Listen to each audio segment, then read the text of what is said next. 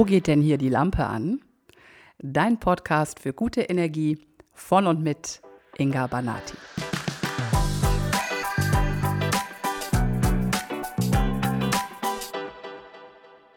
Du weißt ja, dass ich es liebe, Podcast-Folgen aufzunehmen, wenn ich Gäste habe oder Gästinnen, besser gesagt. Und das macht ja so oder so schon Spaß. Aber heute habe ich eine ganz besondere Gästin vor mir sitzen und ähm, habe tatsächlich auch einen kleinen Fan-Moment. Denn ähm, das ist eine ganz, ganz, ja, wie soll ich denn sagen, eine Frau, die mich wirklich sehr beeindruckt. Nicht nur durch ihre Persönlichkeit, sondern auch durch ihre Arbeit und äh, die ich schon sehr lange auf dem Schirm habe, schon sehr lange beobachte und ihr auch folge. Und äh, also auf Instagram, auf Social Media. Und ich bin äh, total begeistert, dass sie heute bei mir, also bei mir, in meinem Podcast sitzt. Und ich möchte dir gerne vorstellen, die wunderbare, einzigartige Gunda Frei. Hallo Gunda, schön, dass du hier bist. Ah, hallo, ich freue mich unfassbar und deine Ankündigung ist schon so herzerwärmend und hier sind so blöde Gesten. Die haben gerade einen Daumen runter gemacht. Das sollte überhaupt nicht, war überhaupt nicht meins. Also wer das gesehen hat, es war, ich müsste, ich müsste die, so machen. Warte. Die, die es jetzt nur hören, dass du, du hast einen, du hast oh, irgendwie so einen Filter. Ja. du hast so einen Filter in deinem, äh, in deinem Zoom. Ja, und ich der, weiß leider auch nicht, wie ich ihn abstelle. Äh, der irgendwie lustige Sachen macht, je nachdem, mhm. was du für Handbewegungen machst. Ne? Und ja. du hattest gerade aus Versehen einen Daumen nach unten. Ich habe den ich gar hatte gar nichts dabei. Ich hatte meinen Daumen irgendwie so und der hat aber einen Daumen unten erkannt. Aber scheißegal. Also, ich freue mich unfassbar hier zu sein. Es gibt nur einen Daumen hoch. So, warte, mach das jetzt. Ist auch scheißegal. Ähm, und finde es so süß, dass du sagst mal Fan-Moment, weil für mich geht es andersrum genauso. Ich folge dir auch schon länger über Instagram und denke immer, oh, was eine Frau, so eine Ausstrahlung, so präsent und ähm, du hast äh, letztens, als wir gesprochen haben, sogar so ein bisschen äh, Tussi, aber überhaupt nicht überzogen und ich denke immer, was ich hier mit meinem Sweatshirt-Style so ein bisschen rudimentär, denke immer so, wow, toll.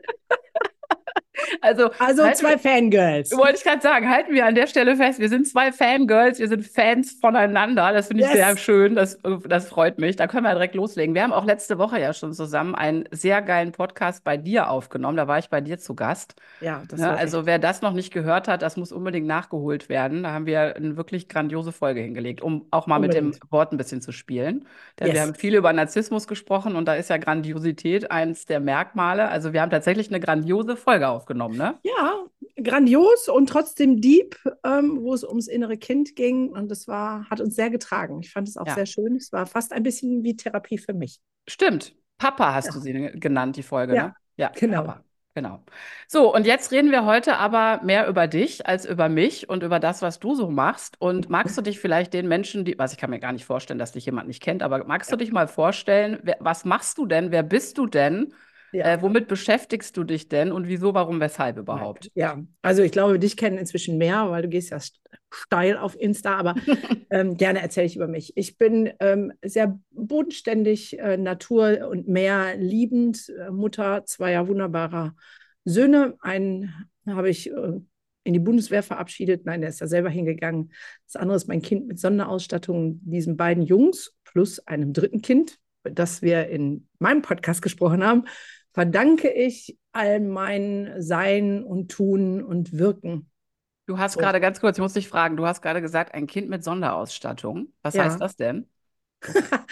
ähm, also der hat, äh, das gehört ein bisschen zu der Geschichte, der hat, äh, also ist ähm, ein Pflegesohn. Mhm. Den habe ich bekommen, als er zwei Tage alt war. Und damals dachte ich, oh, ein nicht kaputtes Kind, weil noch keine Vernachlässigung, keine Gewalt, kein dies, das, Ananas. Mhm. Und ähm, ja, der war bei mir und dann habe ich gemerkt, okay, leider ist, ist, er doch anders. Okay. So. Und ja. ähm, der hat früh eine ADHS-Diagnose bekommen, ist Teil meiner Geschichte, hat auch zehn Jahre Medikamente bekommen und ähm, inzwischen weiß ich, dass es Trauma ist und ah. kein ah. ADHS und kein ähm, denkst du, jetzt sind wir einmal reingegrätscht. Ja, da würde ich gerne auch nachher nochmal drauf kommen, weil da habe ich gestern ein Reel von dir gesehen. Das möchte ich gerne nochmal ansprechen. Aber jetzt wollen wir erstmal hören, ja. wieso, was hast du damit zu tun? Was, was habe ich damit zu tun? Ich, genau, ich, ja. ich fange mal ähm, vorne an. Ich sage mal, ich habe meine eigene Kindheit als nicht so richtig glücklich erlebt. Ich hatte keinen narzisstischen Vater, was wir ja dann in meinem Podcast festgestellt haben. Aber Patriarch, äh, wir sind jede Ferien weggefahren, also gutes Mittel, Bürgertum, so, es hat uns an nichts gefehlt, aber ich habe mich als Kind nicht gesehen gefühlt. Und ich habe damals schon ähm, mit Kindern und Jugendlichen gearbeitet, weil ich die einfach so verstanden habe, vielleicht aus meiner Geschichte, dass ich gedacht habe, ja, ich fühle das, dass dir was fehlt, dass du dich nicht gesehen fühlst, was auch immer. Mhm. Und habe das ganz lange ehrenamtlich gemacht, weil meine berufliche Reise ist noch so, die ist auch ein bisschen chaotisch, aber ähm, ne, von halbes Studium Lehramt, Augenoptikerin, halben Meister, also so ein bisschen durcheinander halt. Okay. Aber es war immer die Leidenschaft, mit Kindern und Jugendlichen zu arbeiten. Und dann habe ich Sozialpädagogik studiert. Während des Studiums kam mein Sohn zur Welt. Und dann dachte ich, jetzt habe ich Handwerkszeug, um mit Kindern und Jugendlichen die, den zielorientierter zu helfen, weil ich gemerkt habe, die Probleme werden immer komplexer mhm. und Empathie und ein Herz reicht nicht mehr. Mhm. So. Ähm, und dann habe ich gemerkt, aber sozialpädagogisches Studium hat mir jetzt auch nichts gebracht, also um jetzt zielorientiert helfen zu können. Dann ähm, bin ich Kinder- und Jugendlichen-Psychotherapeutin geworden. also kurz davor, bevor ich diese Ausbildung gemacht habe, habe ich meinen Pflegesohn bekommen. Und ähm, dann war so ganz viel abchecken, aha, das ist das. Und viele Aha-Momente einfach durchs mhm. Lernen, was ist überhaupt was. Und dann kam in der Ausbildung Trauma und dann war so, und ich so, ah, das war so, das ist es. So, das war wie so, mhm. ich, ich war die ganze Zeit auf der Suche nach einem goldenen Gral, ohne es zu wissen. Mhm. Und da, und dann war es aber so, der wurde nur so kurz an mir vorbeigeführt, so nach dem Motto, da ist er, aber das macht er besser nicht. Ja, okay. Also, also Trauma ist gefährlich. Ähm, mhm. Ähm, man muss 30 Millionen Jahre stabilisieren. Du kannst retraumatisieren. Und ähm, also das geht alles gar nicht. Und das lernst du ja auch nicht in der Ausbildung Psych Psychotherapie. Da also kann ich mir jetzt im Nachhinein noch am Kopf packen, das ist heute so. Mhm. Ähm, und ich wusste, ich muss das wissen. Und hatte noch nicht mal meine, also ich hatte die Prüfung zwar gemacht, aber noch nicht mal meine Prüfungsergebnisse. Ich wusste nicht, ob ich bestanden habe, ob ich überhaupt Therapeutin sein darf und saß schon in der Traumafortbildung. Ja, sowas nenne ich ja manifestieren, ne? Also du ja. hast es, du ist egal, das wird schon, du hast das schon ins Leben gerufen. Ja. Genau, so. Und okay. dann saß ich da mhm. und dann war so, ah ja, okay, alles klar. Also es war wie äh, ja, tausend, alle Millionen Aha-Momente mhm. für mich selber. Also dieses, oh, ich habe mich nicht verstanden, Gefühl zu sagen, ey, ich war traumatisiert. Mhm. Ja, weil es gibt psychische Grundbedürfnisse. Das erste ist Bindung und Beziehung. Und wenn wir das in unserer Kindheit nicht erfüllt bekommen, dann entwickelt sich ein Trauma. Und Trauma hat halt ähm, bestimmte Marker. Und eins ist Vermeidungsverhalten und anderes ist ein Glaubenssatz. Also da gehört ganz viel. Können wir gerne drauf eingehen, muss mich mhm. einfach immer stoppen und fragen. Mhm. So, auf jeden Fall war dann so, aha, okay. Und das hat viel mit mir gemacht, weil und das merke ich heute auch, wenn ich mit Menschen spreche, ja, meine Eltern waren super. Meine Eltern haben auch alles gegeben in Liebe, was sie konnten, aber es war halt nicht das, was ich brauchte. Und es geht gar nicht darum, Eltern von Sockel zu stoßen oder zu sagen, ah, was waren das für Kackeltern, sondern einfach realistisch zu dem stehen, was mir widerfahren ist, was ich gefühlt habe und nicht bekommen habe und was in mir einfach, also ich habe ge gefühlt meine ganze Kindheit, Jugend geheult in meinem Zimmer gesessen und geheult. Mhm. Und äh, sag mal, mein Hund hat mir meine Kindheit gerettet, weil immer, wenn nichts mehr ging, habe ich mir den Hund geschnappt und bin mit dem über die Lande. Ähm, damals habe ich mit Gott gesprochen. Heute weiß ich, ich war da spirituell angebunden. Mhm. Ähm, äh, das habe ich damals aber nicht so ganz. Aber ich bin immer, habe so geredet mit mir selbst, mit Gott, wie auch immer, und hatte dann Antworten und kam dann gesettelt zurück. Bei meinen Eltern kam halt an, ah ja, die Gunnar, die Brave, die geht immer brav mit dem Hund, die Ne? Die mhm. nicht auf, ja, weil ich das in einem anderen Kontext geregelt habe.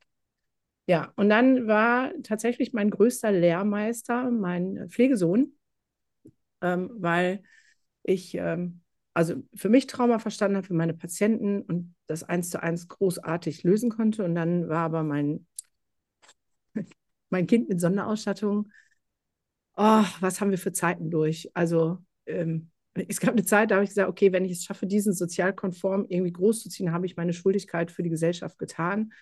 Ähm, ich könnte hier Stories erzählen, allein da brauchen wir drei Podcast-Folgen für, von Ich will gleich noch mal mit dir auf das Thema ADHS, nein, es war Trauma kommen, Ja, aber können wir vorher vielleicht mal ganz kurz klarziehen oder du für die Menschen da draußen, was ist Trauma eigentlich? Also ja. ich ich erkenne auch, erinnere auch dieses oder weiß auch, dass es so in der Mainstream-Sprache immer als sowas, oh Genau. mein Gott, ganz Großes, Schlimmes. Es wird auch meistens mit ganz schlimmen Dingen wie Missbrauch und Gewalt Right. Ja, assoziiert und so weiter. voll. Und es sind so ganz dicke Dinger. Könntest du für uns einfach mal sagen, wie ist dein Verständnis von Trauma? Ja, total gerne. Ich mag jetzt gerade noch zu Ende führen, wo ich jetzt stehe, nicht damit hinterher nach dem Podcast lauter Anfragen kommen. Gunnar, äh, du bist doch Therapeutin, können wir zu dir kommen? Mhm. Nein.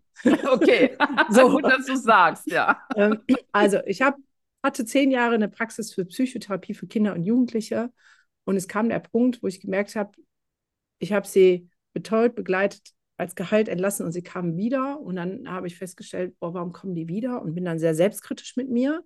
Muss ich noch was lernen? Habe ich doch noch nicht den heiligen Gral gefunden?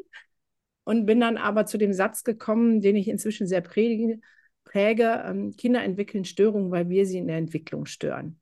Mhm. Und da war für mich klar, ich möchte nicht mehr Kinder reparieren, sondern ich möchte dafür sorgen, dass sie nicht mehr kaputt gehen. Und es geht halt über die Erwachsene. Wir Mhm. müssen, dürfen unseren eigenen Schmerz kennen, weil wir ihn sonst unbewusst, ungewollt auf unsere Kinder übertragen. Und unsere pädagogische Bildungslandschaft muss dringend traumasensibel ausgebildet werden, weil, jetzt komme ich zu deiner Frage zurück, Mhm. Trauma ist eben nicht das große Ereignis. Das sind Mythen. Also in unserer Klassifikation vom ICD-10, auch ICD-11, da sind so, ne, das und das und das gibt eine Depression, das und das und das gibt eine Anstörung und so weiter. Da wird halt gesagt, es braucht ein Ereignis von katastrophalen Ausmaß, bei dem fast jeder mit Schuld, Scham, Schrecken und ich weiß nicht was reagiert. Und das ist einfach auch wissenschaftlich schon seit 50 Jahren widerlegt. Das ist totaler Schwachsinn. Ja? Also Trauma passiert immer dann, wenn ich ein Ereignis habe und meine Ressourcen, also das, was ich entgegensetze, weniger ist. Also das hier wiegt schwerer. Mhm. Ja? Ich habe keine Bewältigungsstrategie. Mhm. Es ist andersrum, kann mir was passieren. Also nehmen wir ein Beispiel, ein Amoklauf in der Schule. Ähm, da sind 100 Schüler und hinterher haben fünf eine posttraumatische Belastungsstörung Mhm. und alle anderen nicht. Warum? Also normal, Mhm. wenn man sagt, es ist das katastrophale Ereignis, dann müssten ja alle traumatisiert sein. Mhm. Ist aber nicht so. Also zumindest unterschiedlich schwer und mit dem Vollbild einer PTBS eben nicht. Und es Mhm. hängt damit zu tun, welche Ressource habe ich? Es hängt damit zu tun, wie wird mit mir danach umgegangen? Ja, Was auch ja also zur Ressource zählen kann. Ne? genau. Also es was- gibt Faktoren vor einem Ereignis, gibt Faktoren während eines Ereignisses und gibt Faktoren nach einem Ereignis, die sagen, es wird ein Trauma oder es wird keins. Mhm. So, um jetzt zu sagen, wa- was ist ein Trauma? Ähm, nimm mal das Hand-Brain-Modell. Wenn wir sagen, also um mal zu erklären, was im Gehirn ähm, passiert. Also für alle, die das nicht sehen, versuche ich das ähm, in, gleichzeitig in Worte zu bringen. Wenn man aus der Hand eine Faust macht, wo der Daumen innenliegend ist, Mhm. ja, dann ist der Handfortsatz, also da, wo es in, zum Arm übergeht, das ist das Stammhirn. So, Mhm. Stammhirn heißt Atmung, Herzschlag, alles das, was automatisiert ist. Weil wir sagen unserem Körper ja nicht, äh, bitte jetzt atmen. Also nur bei Atemübungen, ansonsten macht er das glücklicherweise von selbst. Mhm. So, die Finger, die sozusagen den Daumen umschließen, das ist der präfrontale Kortex. Das ist unsere Denkleistung, unser Antrieb, unsere Motivation. Da sind unsere Erinnerungen gespeichert, da können wir was abrufen. Und wenn ich jetzt die Finger nach oben mache, dann sieht es da in der Mitte der Daumen. Und der Daumen ist die Amygdala. Die Amygdala ist unsere Bewertungszentrale. Ähm, die sagt einmal Spaß oder nicht Spaß, aber die ist auch unsere Gefahrenzentrale und die sagt Gefahr oder nicht Gefahr. So, wenn jetzt etwas Traumatisches passiert, ich schließe jetzt gerade mal wieder die Hände, dann trifft ein Reiz auf die Amygdala, auf den Daumen. Die bewertet im Bruchteil von Sekunden Gefahr oder nicht Gefahr. Sagt sie Gefahr, gehen die Finger nach oben, heißt der präfrontale Kortex ist ausgeschaltet. Da ist Zero, nix, nada. Aha. Stattdessen macht der Daumen, den bewege ich jetzt auf die Handfläche, ähm, mega Alarm auf das Stammhirn und sagt, ey, Puls pumpen. Sauerstoff ins Blut, Muskeln, Sauerstoff, weil du musst jetzt gleich wegrennen oder dem Bären, also ne, wir stellen uns vor, es ist ein Braunbär, der vorne sitzt, du musst wegrennen, dem einen einfach Mappe hauen oder du musst in Freeze gehen, damit der dich nicht. So, das passiert beim Trauma. Wenn jetzt die Situation, Gefahrensituation vorbei ist, dann schließen sich die Finger wieder um die Amygdala, es tritt Beruhigung ein. Aber wenn es ein Trauma ist, beruhigt die Amygdala sich für dieses Thema nicht mehr zu 100 Prozent. Mhm. Und wenn sie vorher, ich sage jetzt mal, eine Sekunde brauchte, um zu sagen, Gefahr oder nicht Gefahr, braucht sie bei einem ähnlichen Reiz nur noch ein Hundertstel Sekunde.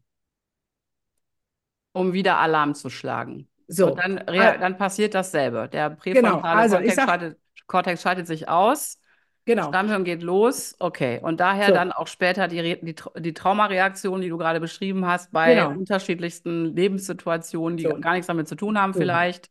Genau, so. Ja. Also, ich sage jetzt, ich mache mal ein paar praktische Beispiele. Mhm. Ähm, kind wird vom Hund gebissen ähm, und hat danach Angst vor Hunden. Wir haben zwei, mindestens zwei Traumafolgestörungen, nämlich einmal Vermeidung. Dieses Kind meidet alle Hunde. Mhm. Und eine Glaubenssatzverallgemeinerung, alle Hunde sind gefährlich.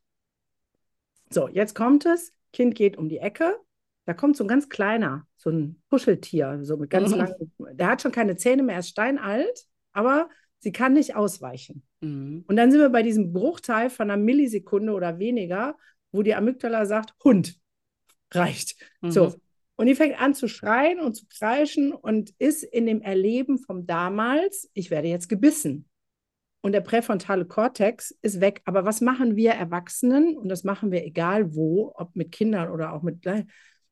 Ach, guck doch mal, stell dich doch nicht so an, der ist doch mhm. ganz klein ja. und der hat doch viel mehr Angst vor dir als vor. Mhm. Also, und guck mal, der hat gar keine Zähne mehr. Mhm. So, also, was wir machen, wir versuchen den präfrontalen Kortex zu besprechen. Mhm.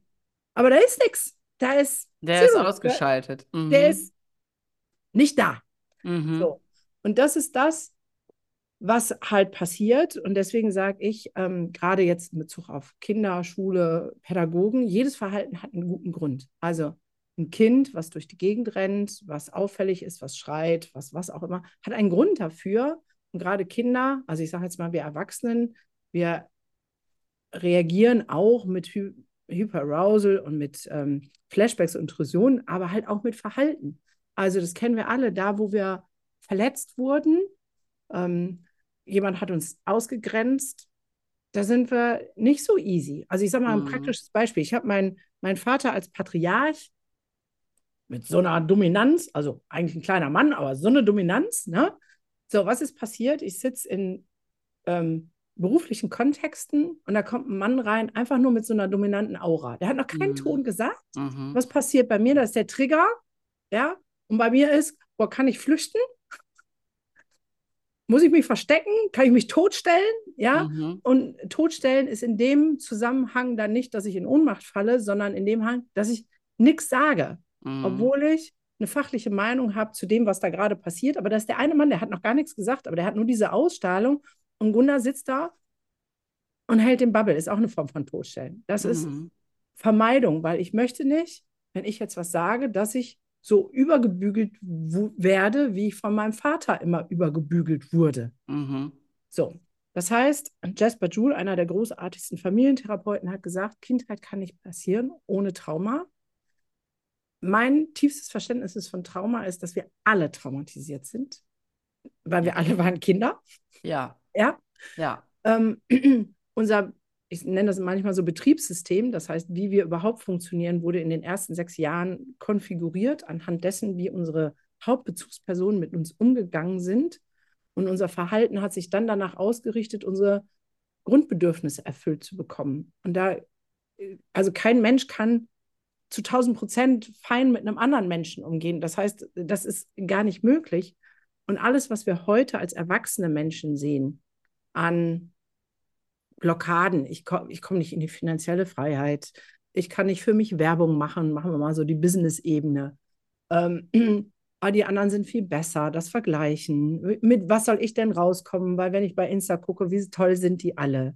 ja, ähm, oder Mhm. im, im pädagogischen, ja, aber die, die, die Regierung muss erst was machen und erst wenn der Schulleiter was macht. Das sind alles Sätze in unserem Kopf, die entstanden sind von Erfahrungen, die wir gemacht haben, wo wir keine Ressource hatten, dass es in eine gute, schöne Richtung gekommen ist. Also könnte man sagen, dass diese Vermeidungsverhalten eine Traumareaktion Ja, ist. genau. Mhm. Das ist auch, das steht sogar im Klassifikationsschema. Also Mhm.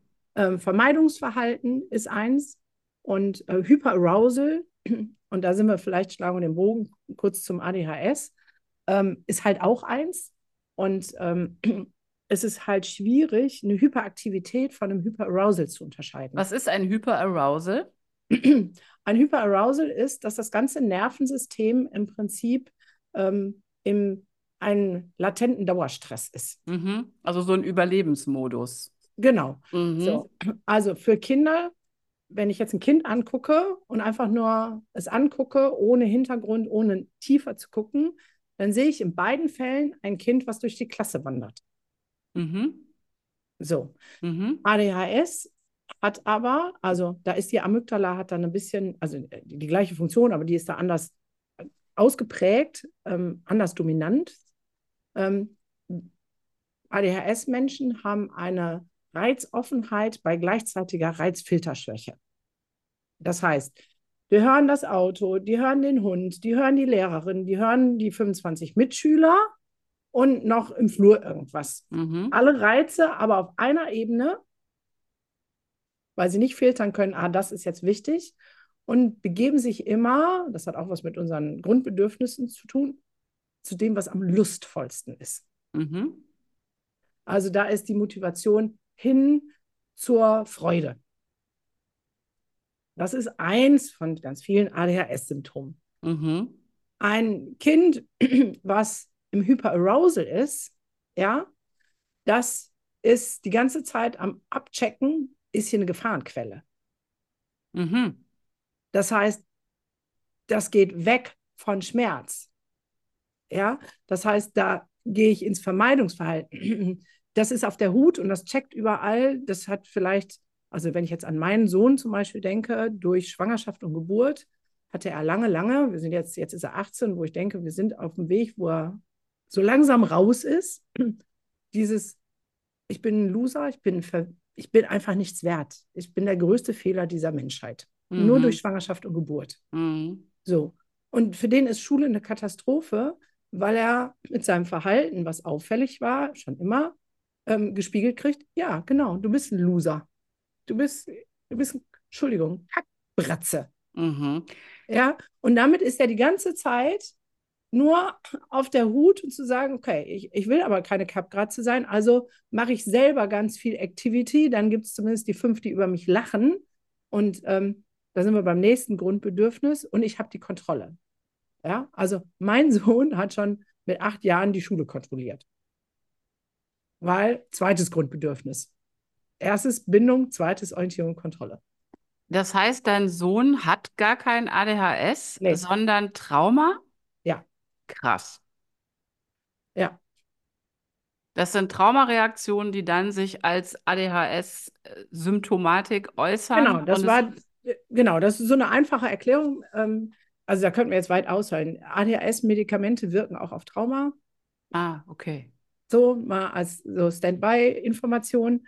Und äh, ich mag eine Situation erklären, ähm, wo das so deutlich wurde. Also ich habe ja zwei Jungs und es war eine Katastrophe. Morgens Frühstück. Also ich glaube, ich habe erzieherisch alles versucht. Von liebevoll begleiten, von ich hau den gleich selber eins auf die Fresse, von konsequent. Also du kannst ja einfach alles, was man so als Repertoire, ne, habe ich alles versucht. Das, die, der kurze war unten, der große kam runter. Ähm, das hat keine drei Minuten gedauert. Da gab es, äh, also manchmal war es körperlich, aber ganz oft war es einfach Riesenkeilerei. So, Mhm. not funny in the morning. So. Und dann habe ich ähm, im Urlaub, weiß ich noch genau, ein Buch gelesen, ähm, Verletzte Kinderseelen von Dorothea Weinberg. Dachte ich, okay, das für meine Praxis, für die Eltern, dass die mal sehen, was Trauma ist. Und dann habe ich das gelesen und denke so, ach du Scheiße, das ist ja meiner. Mhm. So, ne? Und ich habe Mhm. einfach, ich habe ein Kind verstanden. Und dann habe ich meinen Großen, der war damals zwölf, da habe ich ihm gesagt, so, ähm, weißt du was, ich habe das jetzt verstanden, warum das morgens immer so eskaliert. Kannst du bitte eine Woche lang runterkommen und deinen Bruder anlächeln? Das ist aber so doof, das mache ich nicht. Mhm. Ich Mhm. sage, aber mit meinem Traumaverständnis, was ist passiert? Ich habe schon gesagt, er hat durch Schwangerschaft und Geburt dieses Selbstwert, ich bin ein Fehler auf dieser Welt. Er sitzt jetzt unten am Frühstückstisch, der Große kommt runter, hat im Kopf, gleich geht sowieso los. Mhm. Also gucke ich ihn böse an, um ihm mit meinem Blick schon zu sagen, halt einfach die Fresse. Mhm. So, aber was passiert? Da sind wir wieder bei Amygdala, Die ja. Bestätigung, der Trigger. Ähm, ja. bei, das, bei ihm ist die Amygdala angesprungen mit seinem tiefsten Trauma. Ich bin ein Fehler in die Welt. Der Große kommt runter, guckt ihn an, du mit, du Opfer, du Fehler, halt die Klappe und schon eskaliert es, weil Mhm. der ist dann halt auf Fight gegangen. Mhm. So. Und das war total spannend. Ich habe meinen Sohn dann dazu gebracht, sagte, okay, Mama, ich versuche das eine Woche lang, aber ich schwöre dir, wenn der sich nicht ändert, also da war richtig viel. Und dann hat er das gemacht. Nach der Woche sage ich, und? Sagt er, das mache ich jetzt immer. Das war so faszinierend. Der ist runtergegangen, hat ihn angelächelt. Das hat zwei Tage gedauert. Dann kam der Kurze und sagt, soll ich für dich das Geschirr wegräumen? Soll, soll, brauchst du noch was? Ach komm, ich räume für dich die Wow. Spülmaschine aus. Ein völliger Switch und wir hatten endlich Ruhe am Ah, Frühstückstisch. so einfach. So einfach, mit so einem Lächeln. einfach. Ja. Ja, und ähm, da ist, also auch in der Schule, ne, ähm, in der weiterführenden Schule, die, in der Grundschule hatte er eine großartige Lehrerin, die, die ihm einfach klare Grenzen setzen konnte und ihm trotzdem immer signalisiert hat, ich mag dich, du bist ein cooler Typ, dann ist alles fein. In der weiterführenden Schule hat das überhaupt nicht geklappt. Dann haben die gesagt, der darf nicht mit auf Klassenfahrt und wollten mir den auf den Schoß setzen. Sie sagen, nee, nee, nee, nee, Schulpflicht ist hier nicht Einbahnstraße. Wenn ihr keinen Bock mehr habt, ne, dann seht mal zu. Und es war auch sehr spannend. Ähm, dann hat ein Lehrer aus dem ganzen Kollegium gesagt, ich nehme den. Und dann habe ich den am ersten Abend angerufen. Der musste dann durch alle Klassen von der fünften bis der zehnten, egal wo der Lehrer war, musste der immer mit.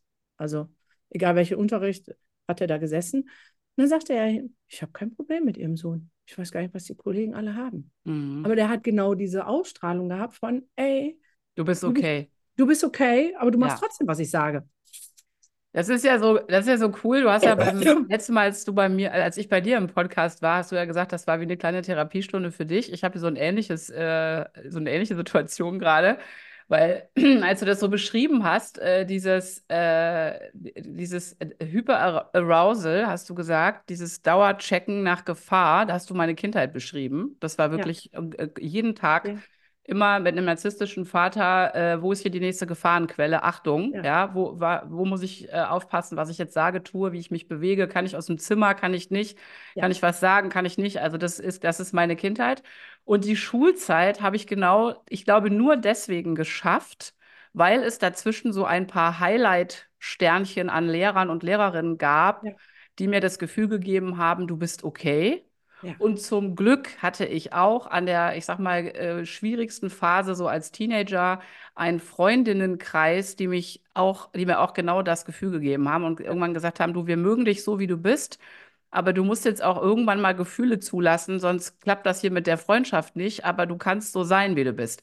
Und die Lehrer, da gab es wirklich so ein paar bei, die meisten waren für mich auch Kampf, ne? Also sofort Kampfmodus. Ah, Ich weiß, ich war immer ready to fight. Also ein dummer Spruch, ein blöder Blick. Ich Ja. habe das Ding komplett bis zum Direktor eskaliert. Ich bin aufgestanden, raus, habe ein riesen Theater veranstaltet und war immer ready, ne? Und Ja. es gab, gab wirklich, ich hätte, glaube ich, eher hingeworfen, als, äh, als klein beizugeben oder Ruhe zu geben. Aber ich erinnere mich an, an ein, zwei Lehrerinnen oder auch Lehrer, die diese Ruhe hatten und die immer das Gefühl gegeben haben von, nee, du bist hier richtig und willkommen. Ja. Also ich kann das richtig nachempfinden, wie es deinem Sohn gegangen ist. Ja. Und spannend finde ich, dass du auch sagst Geburt und Schwangerschaftstrauma, weil das ist ja etwas, was wir überhaupt ganz oft nicht auf dem Zettel haben, was Ja. da alles los sein kann. Ja. Erlebe ich auch selber sehr oft in meiner schamanischen Arbeit, dass es ganz oft schon im Mutterbauch passiert ist oder während der Geburt. Ne? Also das ist total krass, aber äh, sage ich gleich zwei Sätze zu. guck mal, deine Freundinnen haben dich auf ein Vermeidungsverhalten nämlich schon hingewiesen. Ja. Ne? Ja. Emotionen abkapseln, weil sonst Ja. kriegst du einen drauf. Und Ja. all das, was ich jetzt gesagt habe und du im Prinzip bestätigt hast, das ist der Grund, warum ich jetzt Fachkräfte-Weiterbildung mache, weil ich finde, Lehrer müssen das wissen. Ja. Also ähm, Pädagogen, Erzieher schon im Kindergarten, dass Kinder, die sich so verhalten, nicht böswillig sind. Ja? Ja. Dass du ja nicht aus, aus lauter oppositionellem Trotzverhalten das hast eskalieren lassen, sondern weil du Not hattest und das Ich hatte ist, Not. Ja, ja. ne? Dein Ja. System hat, ist ein Überlebens-, also Schwer traumatisierte Jugendliche war ich. Genau. Ja. Ja. Unser menschliches System ist ein, ein Überlebenssystem. Und wenn es so eskaliert, dann hat es immer was mit dem Überlebensmodus zu tun. Mhm. Und das ist ja das, was wir dann auch in unser Erwachsenenalter tragen. Und wo ich sage, ähm, wir haben jetzt unsere Weiterbildung auch auf Coaches ausgeweitet. Ich war auf dem Wochenende mit, mit 100 Frauen, wovon also Unternehmerinnen oder angehende Unternehmerinnen, Selbstständige, ganz viel im Coaching-Bereich, wo ich dann gesagt, so mal gefragt habe und denke so, okay, das ist krass, kann man machen, aber ist halt schwierig. Ne? Also Mhm. ja, wir tendieren dazu zu sagen, äh, Coach in dem Bereich, in dem du dich auskennst, du hast die Erfahrung als das und das gemacht und dann kannst du andere darin coachen. Aber dieses Grundverstehen, wie ein Mensch funktioniert, das haben wir einfach im Laufe der Jahre, Jahrzehnte, Jahrhunderte, ich weiß nicht, irgendwo, ne, du weißt es als Schamanin vielleicht eher, haben wir das verloren. Mhm. Und jetzt gibt es die schamanische Art und Weise und für mich ist es halt Trauma, das erstmal wieder zurückzuerlangen, wie funktionieren wir Menschen, Mhm. ja? Also wie funktioniert äh, unser neurobiologisches System und was hat das für Auswirkungen auf unser Verhalten? Und wenn wir das alle als Menschen wieder ähm, uns zurückerobern, dann kommt ganz viel Freiheit und Leichtigkeit in mein eigenes Leben. Das heißt, dazu muss ich noch gar nicht mit Menschen arbeiten. Das ist einfach nur für mich. Mhm. Das, äh, mein Umfeld wird es sofort merken. Aber für mich wäre es verpflichtend für alle Menschen, die mit Menschen arbeiten. Erzieher, Lehrkräfte, Pädagoginnen, aber auch Coaches, Unbedingt. Ja. ähm, die manchmal auf die Welt losgehen mit, wo ich denke, aber du verstehst doch, also ja, das tut mir dann in der Seele weh. Ja, es Ähm, ist vor allem gefährlich. Es ist Ja. einfach gefährlich, wenn du, gerade wenn du, äh, ich sag mal, in die Tiefe arbeitest, also wenn du jetzt nicht nur, ich sag mal, vielleicht ein reines Business-Coaching machst oder über neue Marketingstrategien äh, nachdenkst für deine Coaching, sondern du wirklich mit Persönlichkeitsentwicklung arbeitest und in die Tiefe gehst und du keine Ahnung davon hast, dass da ein Mensch vor dir sitzt, der gerade um sein Trauma rumtänzelt und du gleich Ja. eine Tür aufmachst, von der du keine Ahnung hast, was dahinter liegt. Denn äh, was ich zum Beispiel erlebt habe, und das kenne ich von sehr vielen von meinen Klienten und Klientinnen, ähm, auch Therapeuten sind ganz oft nicht richtig Ja. dabei bei dem Thema Trauma. Und ich erlebe, ich erinnere mich daran, ich war dann als junge Frau in der Therapie, in der Verhaltenstherapie, aus meiner Sicht heute völlig falscher Ansatz. Also ich hätte dringend eine Traumatherapie gebraucht, hat aber keiner gewusst damals, keiner gesehen, keiner auf dem Zettel gehabt, weil Ja. ich ja auch so eine, ich sag mal, gut gelaunte, taffe, fröhliche Frau war. Ja. Vollkommen klar, Überlebensmuster, Lieblingsüberlebensmuster 1, ja, Fassade Ja, aufbauen, logisch. äh, selber super reflektiert, Pädagogikstudentin, konnte mir alles selbst erklären, kam aber an diesem einen Knotenpunkt nicht weiter, lande in der Ja. Verhaltenstherapie und erinnere mich daran, dass diese Therapeutin in irgendeiner Stunde zu mir gesagt hat, so, hier ist ein Stuhl, da sitzt jetzt Ihr Vater und jetzt sagen Sie dem doch mal, was Sie ihm schon immer sagen wollten. Das äußerte sich darin, dass es erst nicht ging und dann was in mir aufbrach, was ich nicht mehr halten konnte. Und dann war die Stunde rum. Und dann stand ich völlig desorientiert, heulend in Düsseldorf, mitten auf der Straße, wusste nicht mehr, wo meine, wo meine Bahn nach Hause fährt, wie ich nach Hause komme, wie ich heiße und kam drei Tage nicht klar. Klassische Retraumatisierung, weil eine Therapeutin offensichtlich nicht auf dem Zettel hatte, was die da Ja. gleich anpiekst. Genau, Ja. und das ist so, das äh, ist grob fahrlässig. Ähm, Absolut. Sie hat im Prinzip die Büchse der Pandora Absolut. geöffnet, ohne Ja. es zu wissen und Ja. ohne es halten zu können. Ja, Ähm, es ist der Ausbildung geschuldet. Ich habe das ja vorhin gesagt. Ähm, wir Therapeuten lernen es nicht in der Ausbildung. Ähm, und ähm, das ist, wenn man dann auf das Mythos guckt, ähm, zu sagen, ähm, die Arbeit mit Traumatisierten, das ist gefährlich, weil man retraumatisieren kann. Ja, Genau. genau, wenn man nicht weiß, was man tut. genau. Ja, wenn man Ja. Trauma nicht kennt, wenn man das nicht versteht, wenn man keine Ahnung hat, was da passiert, dann kann mein Verhalten, wie jetzt bei der Kollegin, dazu führen, dass man retraumatisiert ist, weil was hast du danach gemacht? Ähm, die, die Schutzmauer des, das ist Chaos da drin, Ja, verfünffacht, verzehnfacht, Ja. Beton, Ja. Stahl, alles drauf, drauf, drauf, drauf, weil natürlich. das darf auf gar keinen Fall Nie wieder passieren. Korrekt. So. Ja. Und das ist halt das, wo ich, also da blutet mir immer das Herz. Ja. So, ne? Ja. Das ist so, wo ich denke, so. Und vielleicht auch deswegen habe ich meine Ausbildung den Coaches geöffnet, weil die haben ein grundsätzlich schon ein bisschen anderes Menschenverständnis. Ähm, Ja. Sag So. doch bitte was zu deiner Ausbildung. Ist das die Self? Ja, Ja. Also grundsätzlich äh, machen wir Traumatherapie-Ausbildung, weil ich möchte, dass Therapeuten das wissen.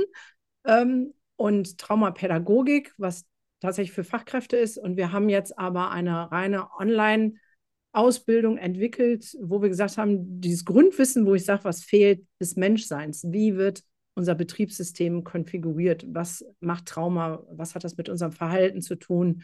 Was brauche ich für eine Art von Kommunikation? Was sind denn überhaupt Ressourcen? Wie kann ich die vielleicht auch da reinpacken, dass es mehr Ressourcen gibt und so weiter?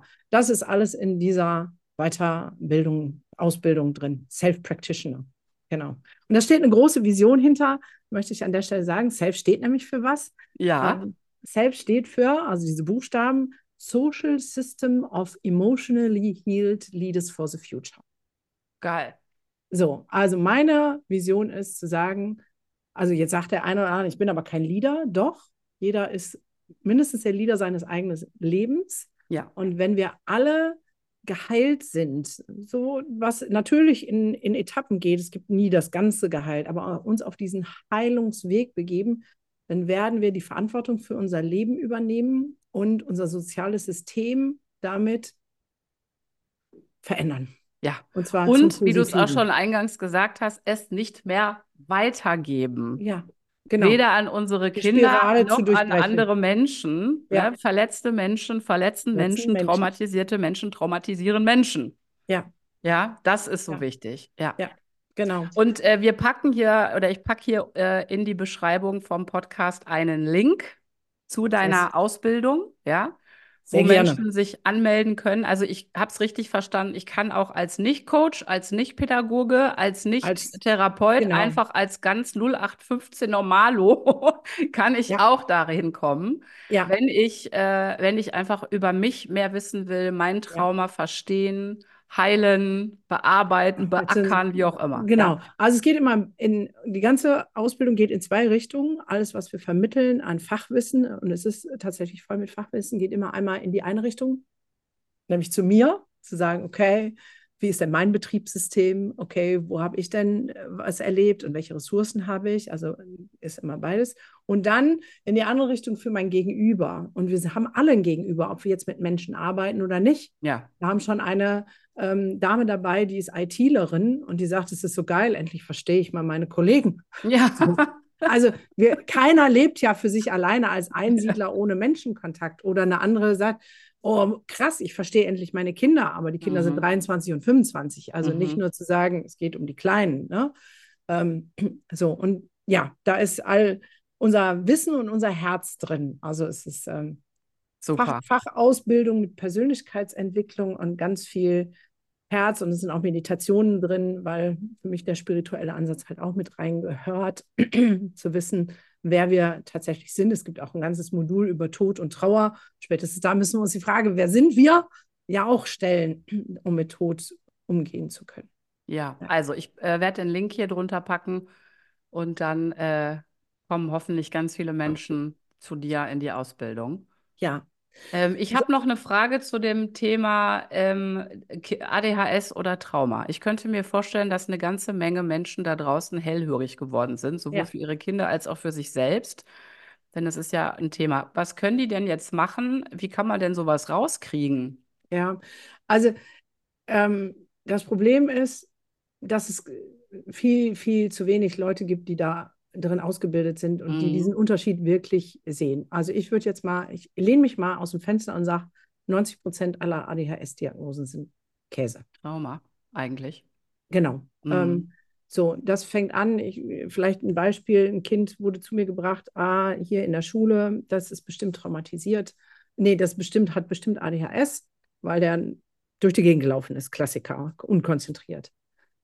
Und ich habe geguckt mit meiner Traumabrille und erst überhaupt null gefunden. Und dann hatte ich so einen Fragebogen und da hieß es, dass der unter einem Jahr, irgendwie neun Monate oder so, war der im Krankenhaus. Ich sagte, was ist denn da gewesen? Nee, nee, ist ja alles gut. Ich sage, sagen Sie mir nur einfach nur kurz, was da gewesen ist. Da hatte dieser Junge einen Leistenbruch und einen Hodenbruch und hat drei Wochen am Stück geschrien wie am Spieß. Mhm. Und die erste Kinderärztin meinte, ah, macht nichts, drücken Sie einfach immer wieder rein, das fällt von allein. Und nachdem der nach drei Wochen nicht aufgehört hat zu schreien, sind sie dann glücklicherweise zu einem anderen Arzt. Der hat dann gesagt, sofort operieren. Operiertes Kind hörte auf zu weinen. So, woran erkenne ich jetzt, dass das der Grundstein einer Traumatisierung ist? Der war so, das haben sie mir dann auch erzählt, weil ich sage, gab es noch irgendwas anderes? Da war der so vier. Was machen Eltern, wenn die so große Pappkartons für irgendeine Ware kriegen? Dann bauen die Häuser für ihre Kinder draus. Mhm. Klassiker. So. Und er spielte in diesem Papphaus und dann machte der so eine ruckartige Bewegung und sagte kurz Autsch und dann fiel der um. Oh. Genau. So, also ruckartige Bewegung kennen wir alle so am Hals oder so, ne, wo, wenn das so zieht und man so, so denkt, oh, ja. das, so. Was ist bei dem passiert? Der hat eine Bewegung gemacht, die genau diesen Schmerz verursacht hat und der ist mal eben in Freeze gefallen. Wir haben den Notarzt geholt, ja, weil der ist einfach umgefallen, der war nicht mehr da. Also geatmet alles schon, ne? Aber wie ohnmächtig, aber so. Und die haben den Notarzt geholt, der ist wieder zu sich gekommen, der hatte nichts. Die haben den auf den Kopf gestellt, nichts. So, was ist also passiert? Er hatte eine Schmerzerinnerung. Ja, die Amygdala hat gesagt, das letzte Mal habe ich drei Wochen geschrien, keiner mhm. hat meinen Schmerz gesehen. Ich, ich falle am besten direkt in. Ja. Die, die Narkose, sage ich jetzt mal, erinnere ich mich, war gut, danach war es weg. Also sorge ich mal kurz für meine Narkose, damit es dann weg ist. Krass, ja. Ja, und ja. übrig geblieben ist danach dann, weil da sind wir bei der kleinen Retraumatisierung, ein Stück Hyperarousal, zu sagen, okay, ich muss auf der Hut sein. Mhm. Und das hat sich gezeigt. Mhm. Da braucht es gar keine Therapie, sondern einfach nur ein bisschen Bewusstsein von den Eltern und es hat sich von alleine aufgelöst, dass sie ihm vermittelt haben, du bist immer sicher und selbst wenn du Schmerzen hast, du kannst immer zu uns kommen. Wir regeln das länger als ja. in drei Wochen, äh, ja. kürzer, so, ne? Ähm, das heißt, da wären wir dann ähm, ein Unterschied ähm, zwischen ähm, ADHS und Trauma ist, dass ADHS von Anfang an, also muss von Geburt an da sein, mhm. weil es ja was Genetisches ist. Ähm, und wenn dann ein Kind ähm, in der zweiten Klasse auf einmal ADHS ist, da sage ich schon immer, nee. Ja, okay. dann okay. hätte es schon im mhm. Kindergarten und in der ersten Klasse sich irgendwie zeigen müssen. Ja, okay. So, also das ist so ein gutes ein Zeichen dafür. Also wenn es nicht von Geburt an da ist, sondern später diagnostiziert oder auftritt und dann diagnostiziert wird. Genau, dann können wir schon immer mal sagen, nein. Nochmal genauer jetzt hinschauen. Ist es ja, ja schwierig, wie bei meinem, der ja ähm, durch Schwangerschaft und Geburt traumatisiert ist. Das heißt, wir müssen tatsächlich so weit zurückgucken und zu sagen, was ist denn da mhm. passiert? Ja, also meiner Schwangerschaft, drogenabhängige Mama, mhm. die Hälfte der Zeit im Knast, die war auch 19, als sie ihn geboren hat, andere Hälfte der Zeit draußen. Der ist ähm, zur Welt gekommen, da hatte der 2100 Gramm. Mhm. Das ist wenig. Mhm. Ähm, und er war zum normal errechneten Termin ähm, geboren. Das heißt, er war im Mutterleib schon unterversorgt. Der hatte im Mutterleib schon ähm, Todesangst, ich verhungere, ja. weil der nicht genug ja. gekriegt hat. Und das ja. merkt man bis heute. Der kommt nach Hause, das erste ist, Mama, was gibt es zu essen? Mhm. Der hat die mhm. Backen voll, was kochst du morgen? Mhm. Ähm, der hatte über, zwischendurch wollte er Koch oder Bäcker werden, weil Essen ist für den einfach omnipräsent, weil es in zentralen Nervensystemen in der Entwicklung eingespeichert wurde, der mhm. Stress. Und mhm. deswegen ist der, sage ich jetzt mal, Schwangerschafts- und Geburtsstress einfach viel krasser. Ja, ich habe äh, äh, so einen schönen Satz gehört äh, in der Supervisionsausbildung bei Volker Tepp, der mal gesagt hat, also, äh, also der Satz kam von der Kollegin, aber Volker hat uns erklärt, was wirklich frühkindlich passiert, ist einfach, wie du auch gerade beschreibst, in der Amygdala gespeichert ähm, und kriegst du auch einfach so nicht mehr mal eben so rausgearbeitet. Und meine Kollegin hat damals gesagt, also Inga, die hat halt ordentlich jemand auf deine Amygdala gekackt. Ja. ja. Und, und das, äh, das nehme ich immer gerne mit. Also es gibt einfach so Dinge, die sind so alt und so früh Ja. passiert, dass die wie ein automatisierter Prozess ablaufen und das kriegst du auch nie mehr ganz raus, ne? Ja, und trotzdem will ich da sagen, ähm, es ist veränderbar. Also, Veränderbar, ja. Aber ja. das Essen zum Beispiel, wie du gerade beschreibst, bleibt omnipräsent. Nicht Ja, mehr, aber vielleicht nicht mehr in so einem äh, Notmodus, aber es hat einen großen Stellenwert. Es ne? hat einen äh, großen Stellenwert und andere Dinge sind aber auch durchaus heilbar. Dafür Mhm. trete ich ja auch an. Also wer zum Beispiel die Ausbildung zum Self-Practitioner macht und dann alles weiß, der darf dann danach auch die Ausbildung in EMDR machen, Ja. dem Tool, was in der Tiefe Dinge auflöst. Ich habe mit meinen beiden Jungs auch EMDR gemacht und ähm, das eine ist, dass ein anderes Umfeld heilt. Also Kinder heilen viel dadurch, dass anders mit ihnen umgegangen wird. Und es gibt auch Methoden, die helfen, wenn sie gut angewandt sind, den, den frühkindlichsten Stress. Na, das weißt du ja selber. Ich weiß, ich grinse schon, weil ich morgen dran bin mal wieder. Ich Yes. liebe EMDR und arbeite, arbeite ja mit einer von dir ausgebildeten Coachin, mit der Sarah und äh, ab morgen wieder eine Session bei ihr, weil ich das sehr liebe und damit sehr gute Erfahrungen mache, weil ich kann mir schlecht selber auf mein eigenes Trauma eine schamanische Session geben.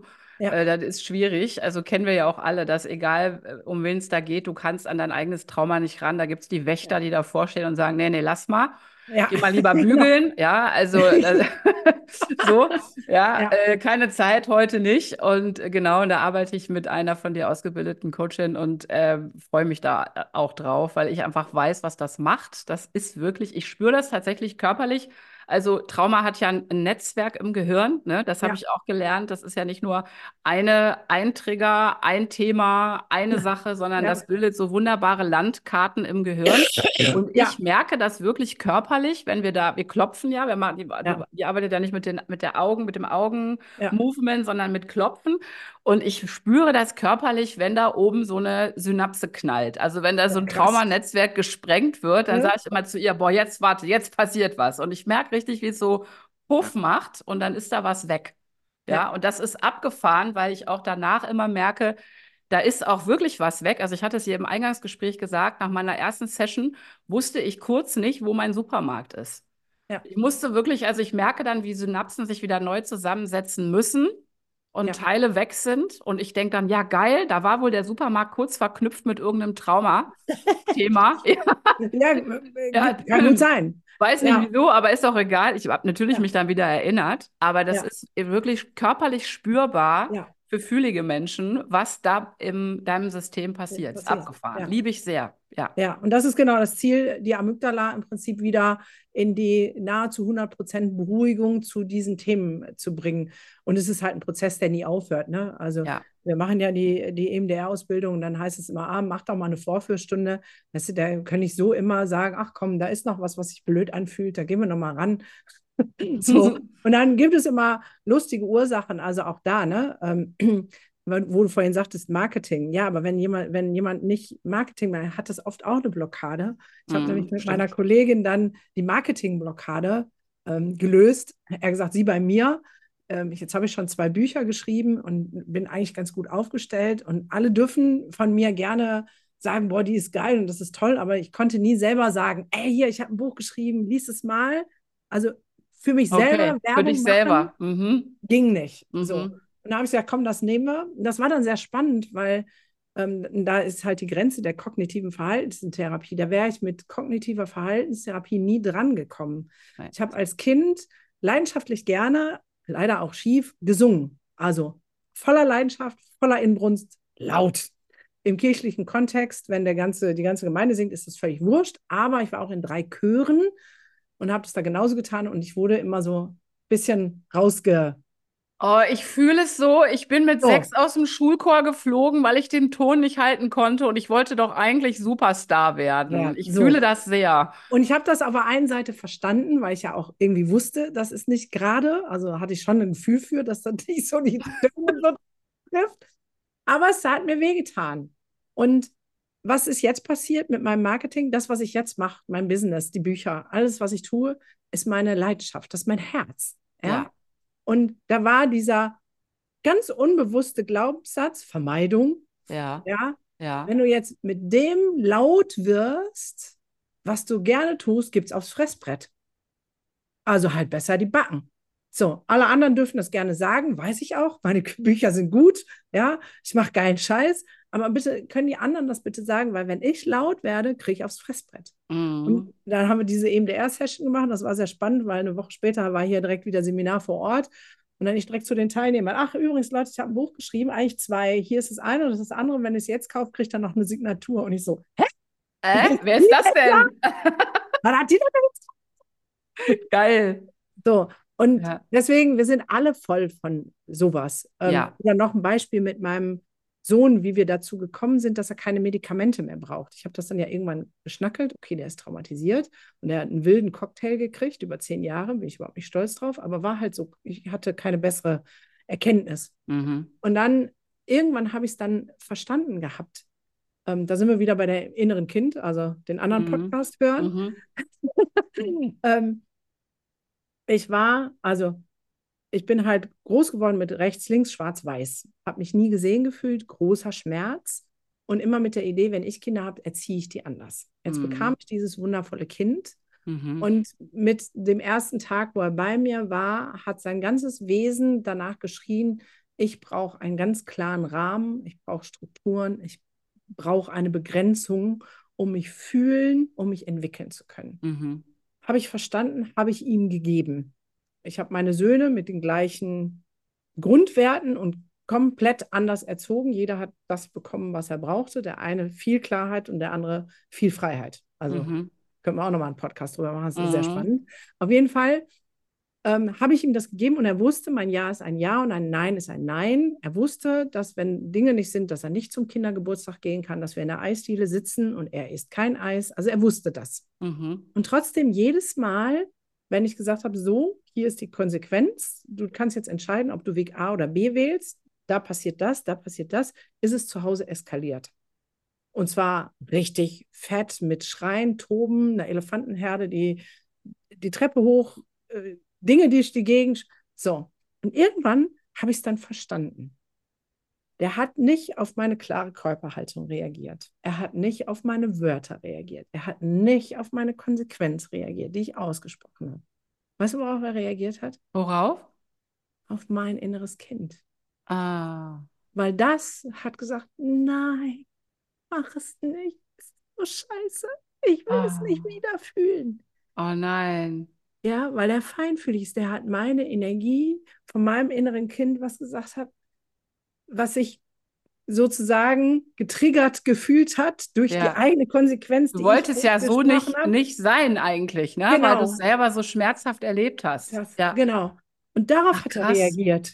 Und daran haben wir Ping-Pong gespielt. Und als ich das verstanden habe und in diesen Situationen mein inneres Kind an einen sicheren Ort gebracht habe und gesagt habe, ich sehe deinen Schmerz, aber du spielst in dem Game gerade nicht mit. Ich kümmere mich später um dich. Also so wie wenn man Geschwister, Kinder hat und sagt, der hat aber, der hat aber, der hat aber, sagen, du gehst mal auf dein Zimmer, ich kläre das jetzt mit deinem Bruder, dann komme ich zu dir.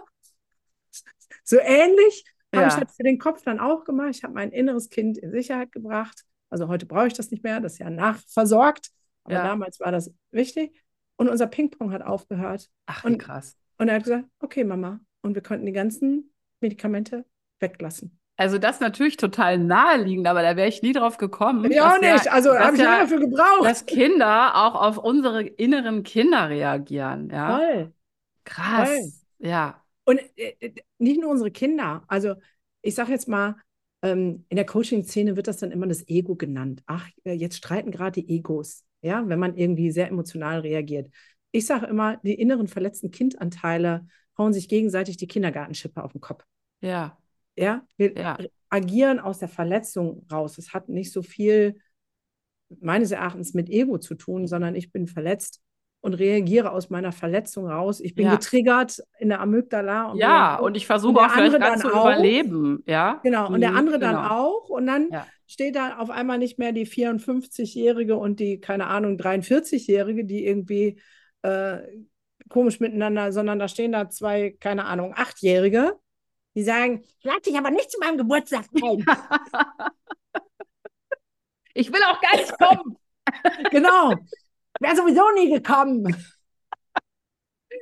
Ja. Ja, und das zu Ja. verstehen, ähm, zu sagen, okay, das ist äh, viel vielschichtiger und viel tiefgründiger und wir reagieren auf das, was dahinter steht und nicht das, was da vorne ist. Ähm, ja, kann man Ego nennen. Ich nenne es verletztes, verletzten Anteil. Verletzte, ja, so. verletzte Anteil. Und- ja. Auch da äh, so von wegen, ähm, für mich gibt es da ein, einen kleinen Maßstab, sage ich immer. Also alles, was so 60 bis 90 Sekunden ist als Reaktion, das ist völlig normal, das ist völlig easy. Alles, was Mhm. danach kommt, ist zu sehr großer Wahrscheinlichkeit, so 99 Prozent würde ich sagen, ein Verhalten aus einer verletzten Erfahrung. Also, Mhm. ich nehme ein ganz praktisches Beispiel. Du fährst Auto und wirst geschnibbelt. Mhm. Ich rieche mich auf. Ich mich auch. Ich denke so, blöder, Ja. blöder, egal was. Ja. Das dauert aber so 60 bis 90 Sekunden. Und dann denke ich, ja, und jetzt? ja, fährst weiter. Ja. Genau. Jetzt gibt es aber die Menschen, die regen sich den ganzen Tag auf. Die gehen Ja. nach Hause, erzählen das der Freundin, dem Partner, wem auch immer. Ja. So. Und wenn das so ist, dann kannst du davon ausgehen, dass du ein Thema hast, dass etwas getriggert wurde. Mhm. Ja, wahrscheinlich ein Thema mit Orientierung und Kontrolle. Jemand Mhm. hat dir die Kontrolle genommen Mhm. mit übergriffigem Verhalten. Mhm. Jemand war übergriffig zu Mhm. dir. Fährt einfach in deine Spur, bremst dich vielleicht auch noch Aus. aus. Genau, muss gar nichts mit Autofahren zu tun haben. Nee.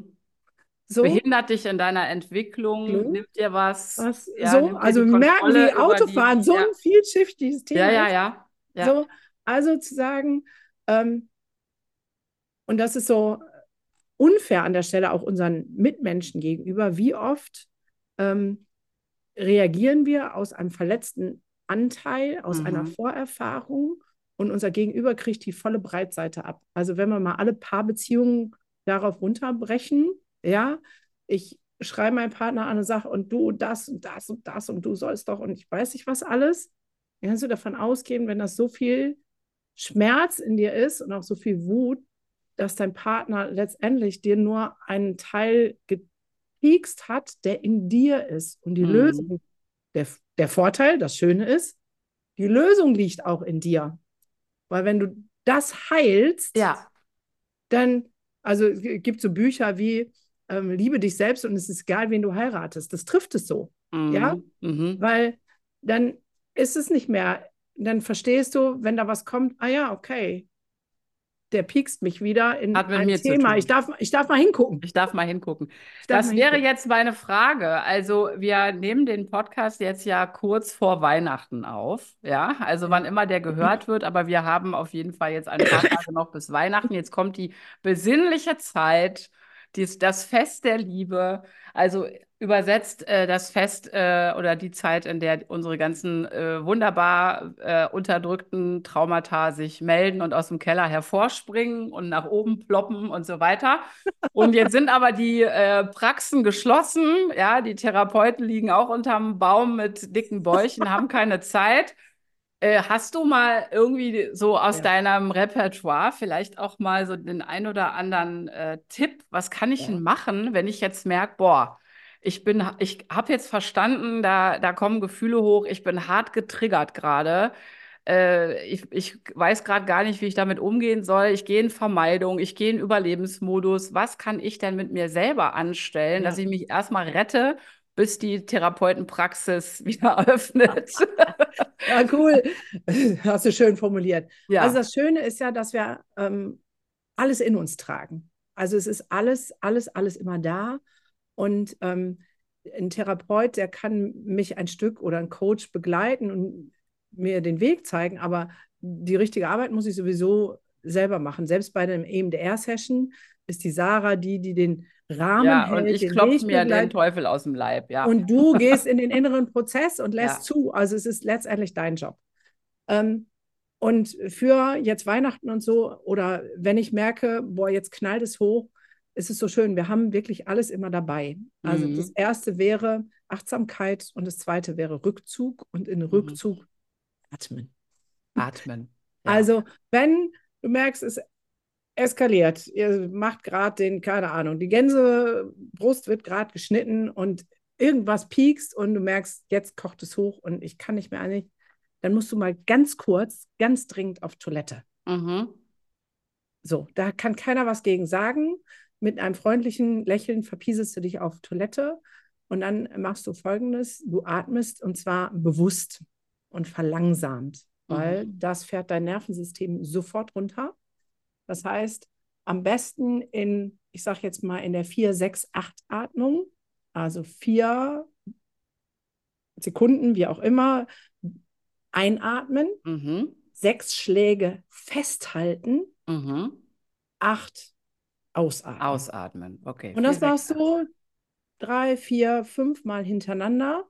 Und es ist messbar. Also ich hatte mal so einen Gurt um, dann wurde es ja, dein Nervensystem beruhigt sich, weil es gar nicht anders kann, weil es dazu durch den Atem gezwungen wird, zu sagen, runterfahren. So, Mhm. das ist der erste Schritt, damit du aus dem Hyperarousal raus bist.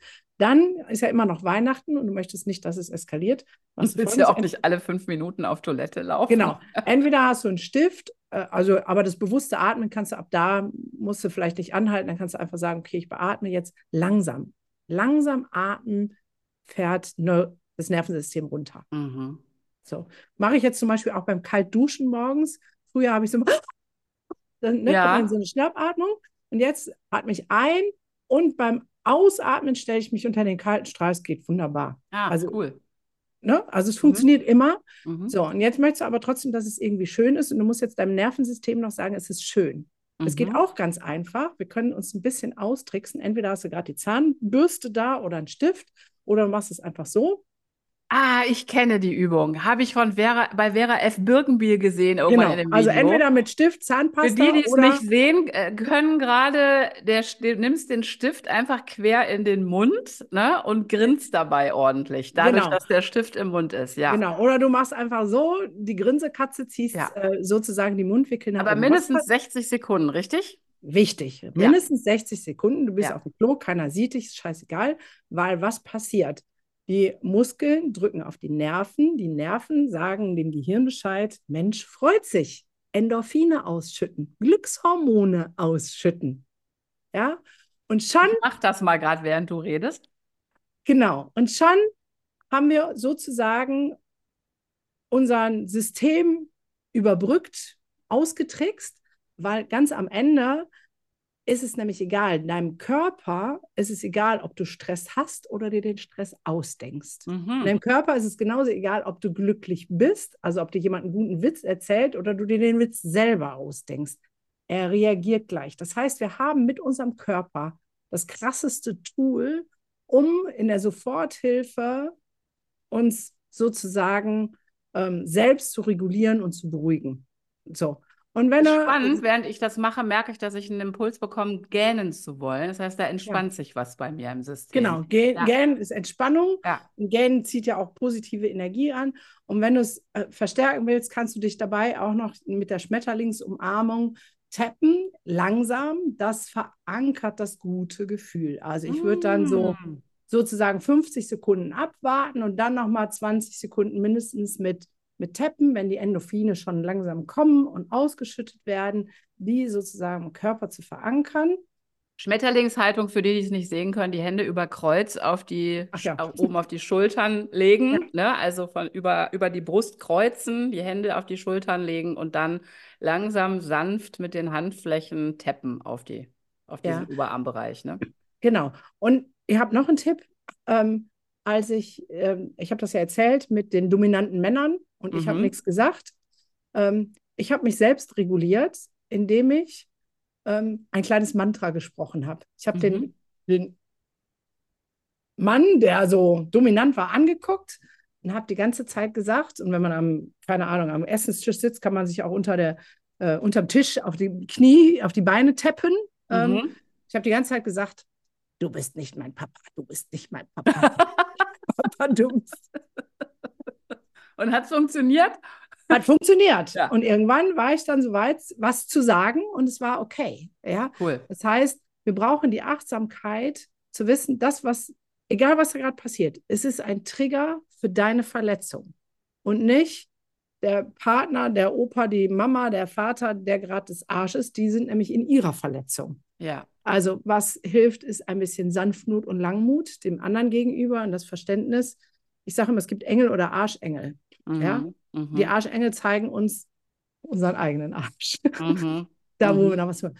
Und wenn du mit der Haltung da dran gehst, äh, kannst du ganz viel lösen, überbrücken, dich selber beruhigen. Wie gesagt, ähm, atmen ist immer super. Und äh, Weihnachten ein gutes Familienfest miteinander haben. Oder andere Feste. Also äh, nach Weihnachten kommt dann Ostern und so weiter, aber auf jeden Fall eine gu gute Tipps für die für Ich, akute genau, und ich, würd, und ich Situationen. würde dann halt das wahrnehmen und dann hast du ein Jahr Zeit hinzugucken, ja, um dann zu sagen, nächstes Jahr Weihnachten will ich gar nicht gepiekst werden, sondern auch gesunde Grenzen zu setzen. Also für Ja. mich heißt das zum Beispiel, ähm, zu meinen Eltern kommen immer meine Schwestern und ein Teil der Kinder meiner Schwestern und ich bin immer eingeladen und ich gehe nie hin. mhm.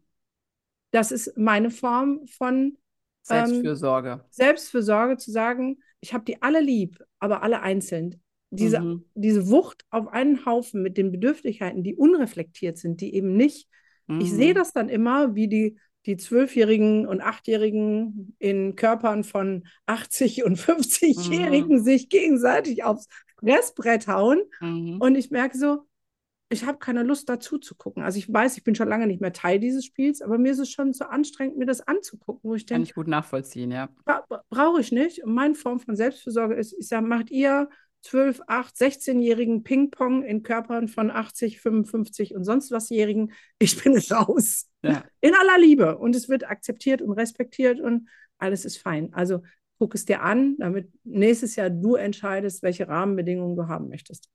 Großartig.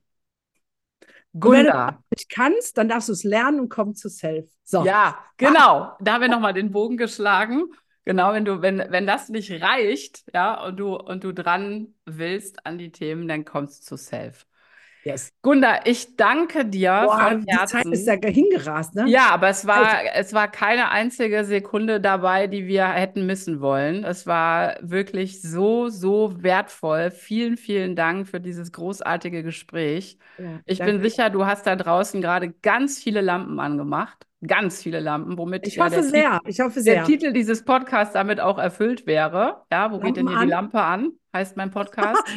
Genau, kurz vor Weihnachten denken alle hier an, an äh, zu viel Eierlikör. Also die, ja, Eierpunsch. nee, bei mir geht es eher um die, hier oben Ja. die Glühbirne auf dem Kopf. Also vielen, vielen Dank für dieses wirklich tiefe, erhellende, informative, großartige Gespräch. Ich bin sicher, du hast da gerade was in die Welt gegeben, was sehr, sehr vielen Menschen helfen wird. Es würde mich wirklich von Herzen freuen, weil das Ja. ist, merke ich, so meine Mission und Vision, da Aufklärung, Leichtigkeit ins Leben zu bringen. Und wenn ich mir das vorstelle, wir alle hätten das, wir, also wir hätten einfach keine Kriege mehr. Das stimmt. Das Ja. absolut wäre, ja. Das, die sind ja nur entstanden aus genau diesen verletzten Anteilen. Wo, ja, also der Ja. Putin ist für mich der Inbegriff eines verletzten Kleinkindes Absolut. ganzen Verhalten. Absolut. Ja. Ähm, entschuldigt das nicht, was er tut. Es erklärt Mhm. es nur. Es erklärt und wenn es. wir alle dahin kommen, in die innere Heilung zu investieren, ähm, bräuchten wir uns über so viele gesellschaftliche Themen in unserem Land keine Gedanken mehr machen. Die gäbe es dann einfach nicht mehr. Da bin Das ich fest stimmt. von überzeugt. Das stimmt.